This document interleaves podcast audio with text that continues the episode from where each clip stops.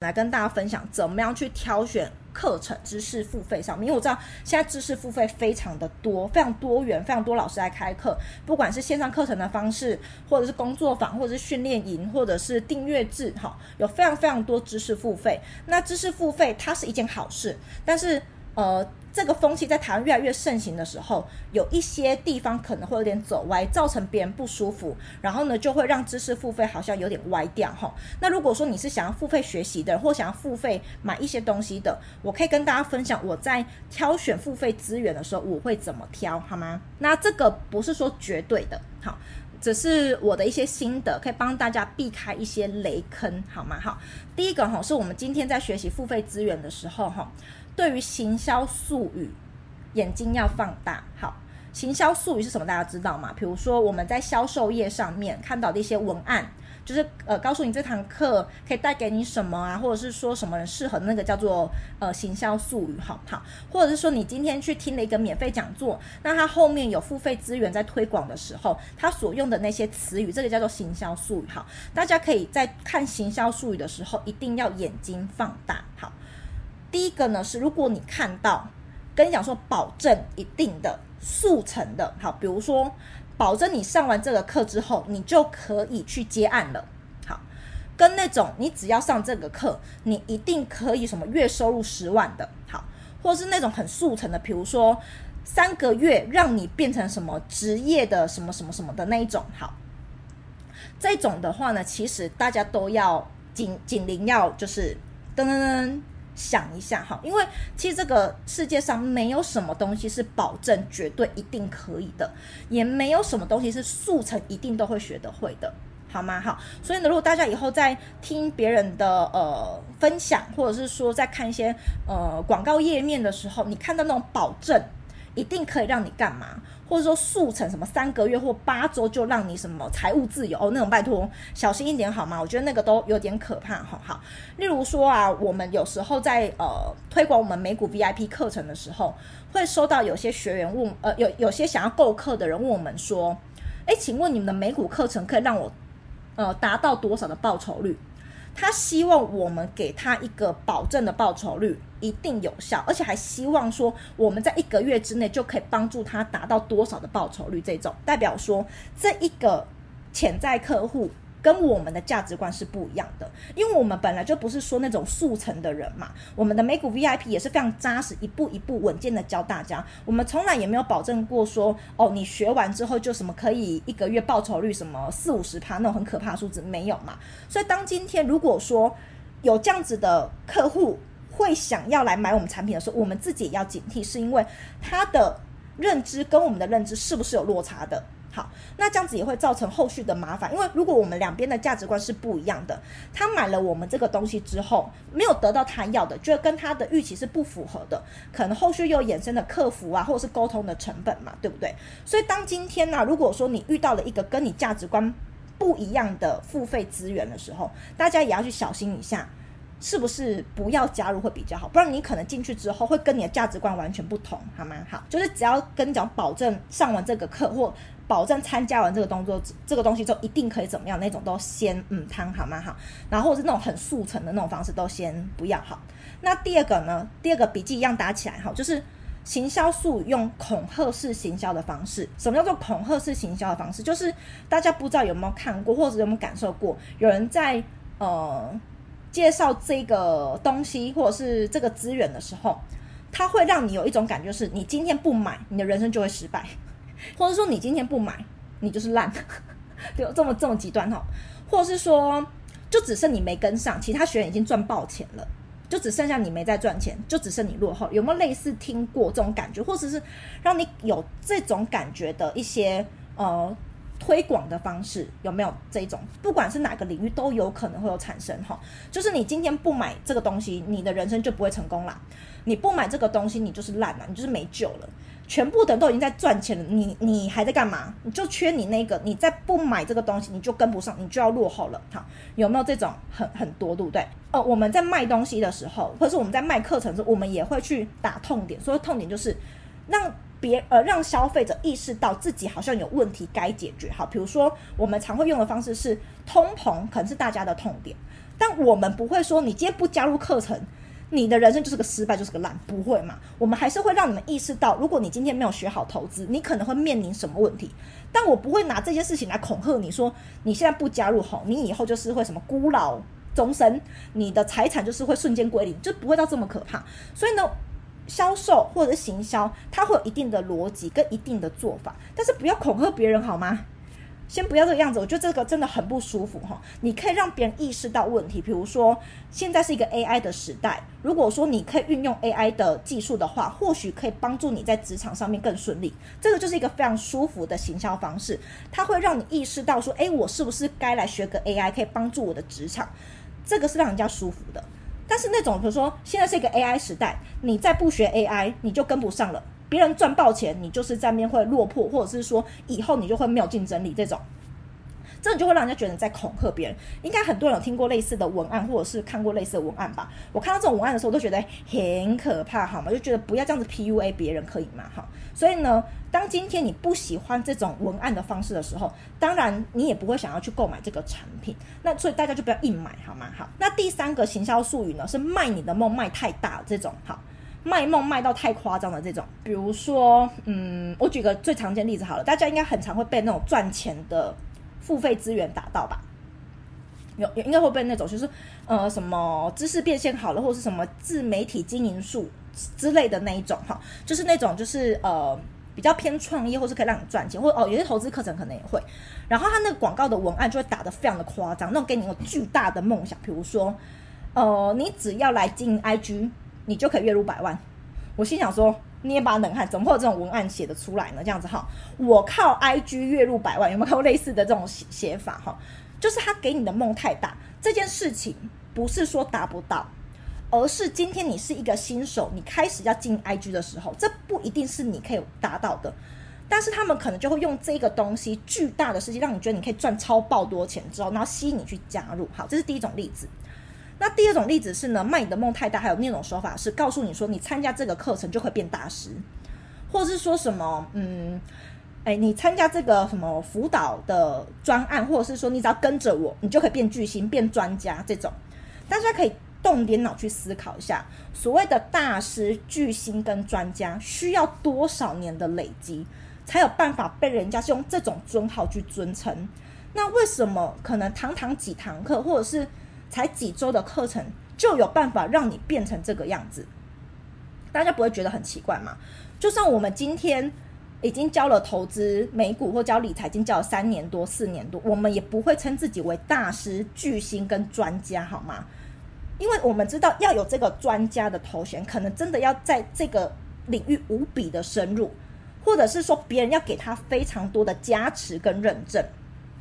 才有办法成为这个正说所谓的领域的专家，或者是所谓这边的大师。所以，如果你们今天如果看到类似我要说什么哦，加入这个课程或参加这个工作坊这个训练营，也可以让你成为叉叉叉大师，就看看就好了，好不好？就是没有这么的神奇，OK 吗？好，那第四个行销术语呢，就是会让你觉得你要一定要先牺牲，破釜沉舟，或者是说你先牺牲很大一部分，你才可以换取成功。他一定要先让你付出什么之后，他才觉得他他才会让你觉得你会成功。比如说，你一定要先辞职全职经营，你才会有成果。这种有没有类似像这种的文案？或者是说，你今天一定要废寝忘食，可能工作个十二个小时，你才会成功。这种就是让你觉得你要牺牲很多很多很多东西，你才可以换得你要的。这种也是行销术语里面要放大的，好吗？这个是行销术语方面的，当然还有很多种行销术语，大家就是多留意，就是大概是这种。第二点哈，就是怎么样去挑选课程，有一个呃，不管是课程或付费资源都好哈，你可以去呃问问看老师或者是这个单位，或是他有可能什么小助手之之类的哈，问问看，请他帮你评估你现阶段的状况适不适合参加这个方案，或是你现在现阶段适不适合参加这个课程跟这个工作坊。如果说他们今天的回复是让你觉得他很想要你加入的话，这个大家也可以先缓缓。但是如果说今天他们的回复是有帮你去做一些分析，比如说，哎，我觉得你现在目前的财务状况可能比较先适合做什么，那等你把这件事情做完之后，再来加入美股 VIP，这就是一种方法。他们会先站在你的立场，帮你评估说你到底适不适合这个产品、这个服务或这个呃，就是比如说工作坊或者是什么都好，不是只是硬把这东西要卖给你，大家懂那个差别吗？就是。硬卖给你，跟真的有站在你的立场去帮你设想这个东西适不适合你，是两种不同的感觉，好吗？好，所以大家也可以用这种第二种方式哈，就是呃，用这种方式去评估，就是他们会不会站在你的立场去帮你想这个东西到底是不是适合你的。像我曾经遇过一个大学生，他说他想要跟我们买理财的课程，然后可是他大学生没有钱，他想要跟他朋友借钱来买，我就立刻又阻止他说，我说你。我觉得你要学习投资理财这件事情是非常好的一件事情。那确实，大家如果可以在大学就做好财商，也是很棒。但是如果你现在目前经济状况是需要去跟别人借钱来加入课程的话，那先不要，因为你现在现阶段的不是去加入课程，而是先存钱。等你知道这个钱是由你这边自行掌控的时候，你再来做这个付费课程的行为，这样对你来说才是比较 OK 的哈。所以大家也可以透过这样的方式去筛选。你可能现在有在接触一些呃资源。或者一些工作坊，或者是你想要去付费学习，你可以透过这样的方式去评断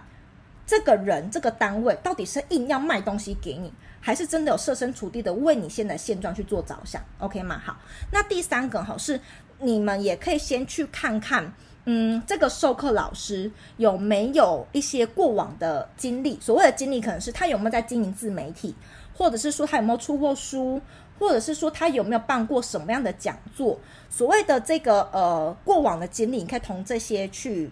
就是去琢磨，或者是说，诶，他们有没有一些免费的资源或免费的试听课、免费的研讨会，可以先让你去听听看这个老师的风格，你喜不喜欢？老师的教学的方式。说话的呃生动，生不生动，还是你比较喜欢那种平平的老师哈？老师的风格气场，你爱不爱？这个可以透过老师可能有一些自媒体，或者是老师有一些呃免费课程、免费的研讨会，去看看这样的授课形式，老师的风格是不是可以让你持续的学习下去？我觉得这东西很重要哈，是因为有一些老师他确实很厉害，然后他也教会了非常多的学生，但偏偏对你来说。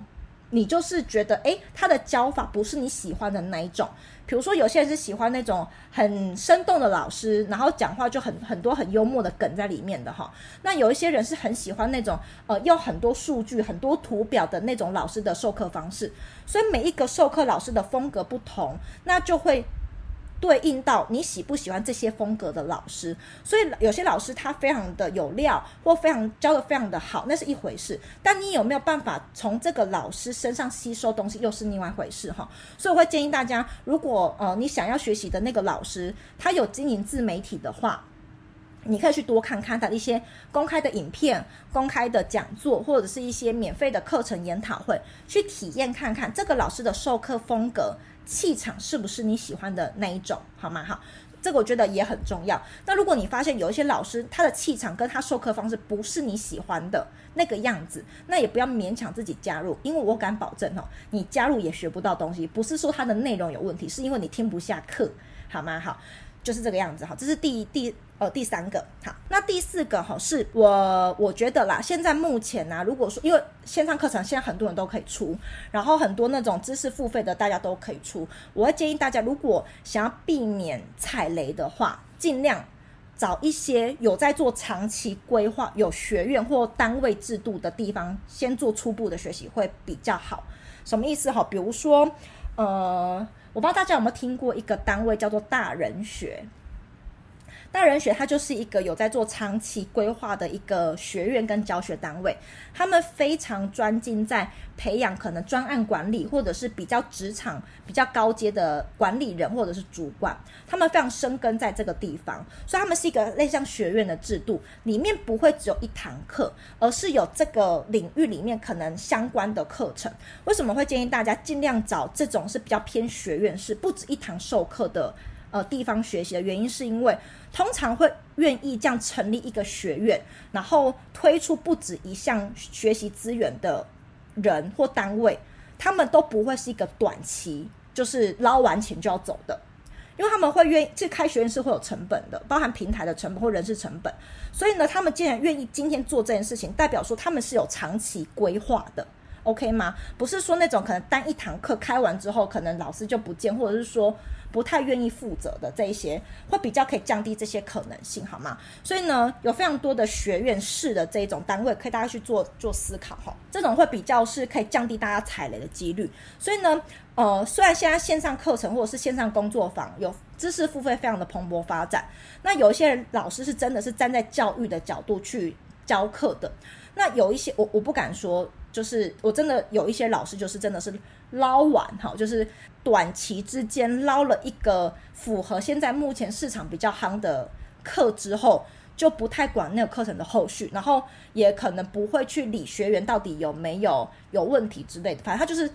开完就走了的这种，还是有这种老师存在。所以我不敢说只要出来教课的老师绝对都是百分之百奉献在教育的，还是会有部分这样子。那这些就是所谓大家可能会踩到雷的地方。所以如果说你是想要呃比较长期或比较扎实的去。呃，学习或者是接触一个领域的话，尽量去找那个领域比较偏学院式的一些资源哈，因为通常学院都会有一个大的目标，比如说以我们曼谷学院为例子，我们就是希望大家在人生的各个阶段的财务，我们都可以照顾得到，而且不管是外在的财务状况，还是内心的金钱心灵的方面，我们都是可以照顾到大家的，是有在做长期的规划。那我相信你现在在接触的那个领域，一定有类似的单位是有在规划一系列的。可以帮助大家的一些资源，去让大家去做学习。好，第五个，呃，如果大家在评断这个服务或这个课程要不要加入的时候，也我们会有个评断的例子是，他有没有课后的学习群组？呃，不一定是卖群组哈，有可能是诶 FB，那有可能是 Discord，就是老师有没有可以给你课后协助的部分？我觉得这个也很重要，是因为我们自己在付费学习的时候，也会遇到一样的问题，就是呃，我今天学完这个东西，诶，用了之后好像有点不知道该怎么办了，可能卡住了。那这时候我们会想要去问嘛，对不对？问问问题。所以如果说今天你的这个东西是可呃，这个课程或是这个付费的资讯是可以让你在实践之后有遇到问题，还可以有让你询问的话，我相信大家应该相对来说会比较安心，就不会觉得说，诶，我今天会不会？学完之后有问题不知道去哪里问，所以我们也会尽量去找有课后服务的一些单位或者是课程去做学习，这样我才会知道说我今天学了有问题或不知道该怎么用的时候，有人可以协助我，好吗？好，这个我觉得对我们来说也是还蛮重要的。那最后一个我们会去评断的标准呢，就是嗯、这个产品这个服务对我现阶段有没有帮助？好。然后呢，现阶段的我适不适合这个产品？我举理财做阶段，呃，做做举例好了。就是如果你今天是一个对于理财完全都没有头绪的人，不知道概念，也不知道大方向，那 maybe 你很适合线上课程。这种就是可以帮你建构系统性理财概念的线上课。好，你就不会说，我今天要去找那个什么财务规划师。因为你的自己的理财的概念都还没有建立打好，没有一个系统性的大方向的观念，你今天去找一个财务规划师，他可能在跟你呃对答的过程当中，你还是没有概念，好吗？所以就是每一个人的目前的阶段不同，会对应到不同相对应需要的资源。好，那相对的，如果说你今天已经是一个理财基础的人，你大致上都知道理财该怎么做了，但是你可能是呃需要有人一步一步陪你做的。或者是说你想要有一个人可以帮你检视盲点的，这个时候的你再去上线上课程不一定会有用，因为你可能现在是比较需要一对一的服务，好，所以呢，总结来说就是每一个人的学习阶段不同，你可能会运用的资源跟需要资源是不一样的，所以如果今天有一个呃服务跟你说这个服务适合所有的人的时候。也先缓缓好吗？就是没有所没有一个东西是适合所有的人，每一个人的不同的阶段都会适应不同的产品。以上这些判别的方法哈，我统整出就是我们今天如果想要付费学习的话，我们会从这些考量的点去做思考，好吗？好。